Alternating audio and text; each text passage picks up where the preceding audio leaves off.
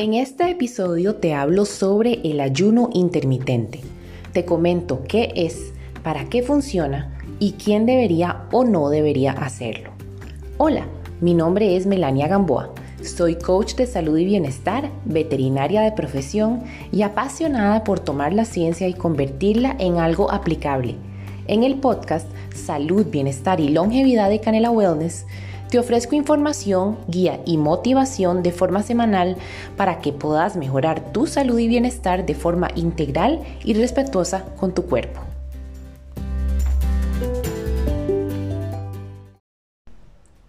El ayuno se practica desde hace cientos de años en muchas culturas, sobre todo por razones religiosas. Sin embargo, el ayuno intermitente es realmente algo que ha tomado fuerza en los últimos años y se recomienda por salud. A diferencia de los ayunos religiosos, que pueden extenderse hasta por varios días, el ayuno intermitente se hace por unas horas todos los días o inclusive por un día entero varias veces por semana. Cada vez hay más evidencia científica que respalda su uso para ciertas enfermedades crónicas, pero también para la longevidad y bienestar en general. Se ha demostrado que el ayuno intermitente ayuda a mejorar la sensibilidad a la insulina, a reducir, el riesgo de diabetes y a perder la grasa peligrosa que se acumula alrededor de nuestra pancita. Otro punto interesante es que también se recomienda para personas con SIBO o sobrecrecimiento bacterial en el intestino delgado, dado a que el ayuno le da un descanso al intestino de la tarea de digerir y permite que éste se enfoque en expulsar las bacterias del intestino delgado hacia el intestino grueso. El ayuno también parece ayudar a eliminar proteínas peligrosas del cerebro que producen Alzheimer y otras enfermedades. Además de esto, el ayuno ayuda a promover la regeneración celular, es decir, se entra en un estado de limpieza interna muy reparadora para el cuerpo. Como si fuera poco, el ayuno puede ayudar a reducir enfermedad cardíaca, pues reduce la inflamación crónica, que es la base de muchísimas de las enfermedades modernas, incluyendo aquellas del sistema circulatorio. Hay muchas formas de hacer ayuno. El concepto base es el de ir creando ventanas de tiempo durante el día en donde se come y ventanas en donde no se come. Por ejemplo, en el ayuno 12-12 se ayuna por 12 horas y luego se hacen todas las comidas del día en una ventana de 12 horas. Alguien que termine de cenar a las 7 de la noche y vuelva a desayunar a las 7 de la mañana está haciendo ayuno de 12 horas. Este tipo de ayuno es muy noble y casi cualquier persona lo puede hacer. Es importante no consumir ningún tipo de comida en esas horas de ayuno, pero el agua, el café negro o el té sin azúcar está bien. Otro tipo de ayuno popular es el 16-8, en donde se ayuna por 16 horas y se hacen las comidas del día en una ventana de 8 horas. Este ayuno se puede hacer un par de veces por semana, aunque hay personas que lo practican todos los días. Otro tipo de ayuno es el de 24 horas, en donde se ayuna por uno o dos días a la semana, siempre y cuando no sean días seguidos. Este tipo de ayuno lo tienden a hacer personas que tienen más experiencia ayunando o que tienen bastante grasa corporal. La cantidad de horas recomendadas va a variar de persona en persona de acuerdo a su porcentaje de grasa corporal, si es hombre o mujer, la tolerancia a los carbohidratos, el ciclo menstrual, los niveles de estrés, entre otras cosas. Punto importante.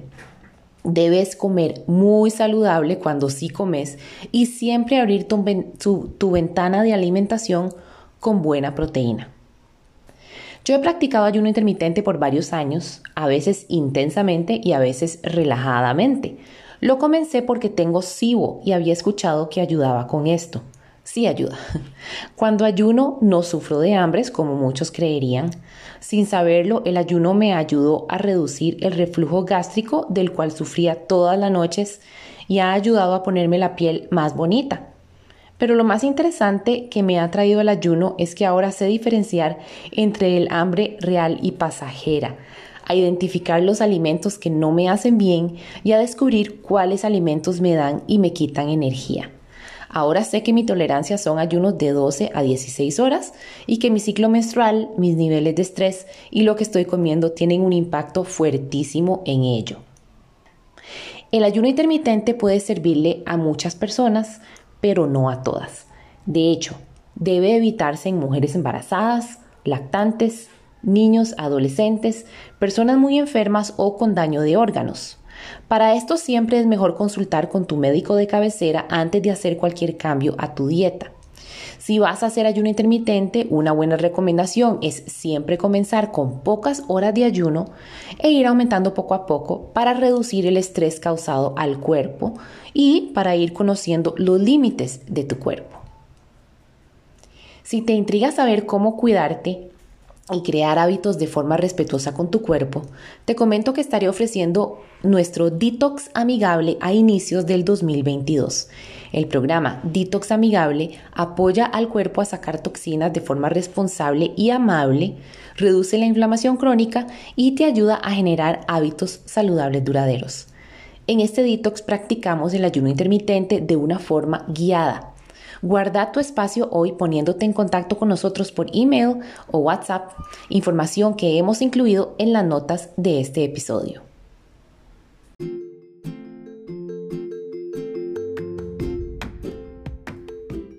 Si te gustó este podcast, suscríbete y compartí el episodio. Conecta con nosotros a través de nuestra lista de difusión de correo electrónico y WhatsApp y a través de nuestras redes sociales.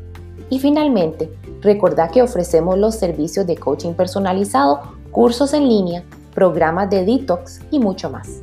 Ponete en contacto con nosotros para obtener más información. Los links los incluimos en las notas de este podcast. Recordá que ninguna parte de este podcast está hecho para diagnosticar o tratar enfermedades. Habla con tu médico o nutricionista antes de hacer cambios en tu dieta y estilo de vida.